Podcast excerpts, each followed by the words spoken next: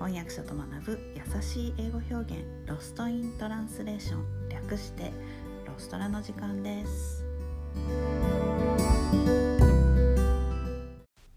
はいムーミンマンデーです。今日も、えー、ムーミン谷の彗星を使って、えー、英語のレッスンをお届けします、えー、今日もまあ続きます。ムーミンとスナフキンそしてスニフの大冒険ですけれどもこの3人を乗せたいかだが、えー、滝壺へ流されていくところなんですけれど急にその水の流れが速くなっていく描写がちょっと面白かったのでご紹介したいと思います。The river was tearing along faster than ever, like a person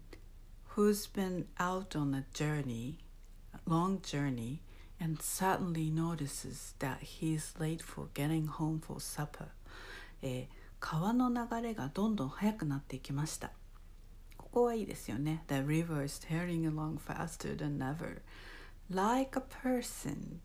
えー、まるで長旅に出ていた人が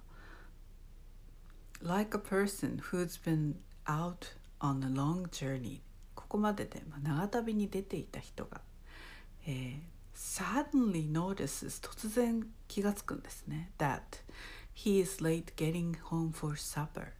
えー、ご飯お家でご飯を晩ご飯を食べる時間に遅れてしまうことを突然思い出したように。突然思い出すは suddenly notices suddenly notices でざっと以下が何に気がついたかっていうと he's late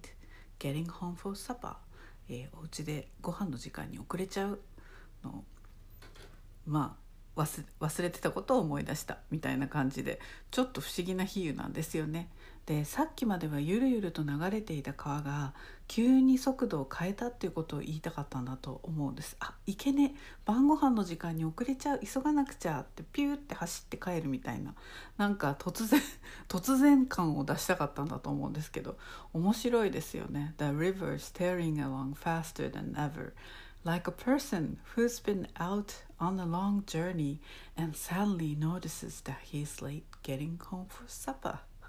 面白いなと思いました、えー、比喩を使う時は決まり文句ではなくてクリエイティブにいろいろ考えてもいいんですよね。作家の方の比喩っていろいろ特徴的なものがありますがこういうのも面白いなと思いました。今日のレッスンはここまでです。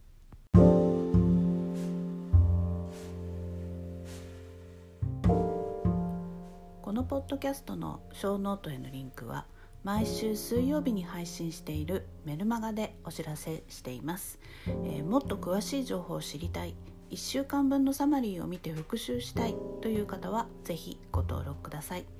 えー、人間は今日聞いた話も明日には7割忘れてしまうと言います。是非サマリーを見ながら復習してみてください。メルマガではレッスンの情報などもお届けしています。私から直接レッスンを受けたい英語学習のことを相談したいという方もぜひどうぞ概要欄にリンクを貼っておきます Alright, thanks for listening. Have a great day. Bye.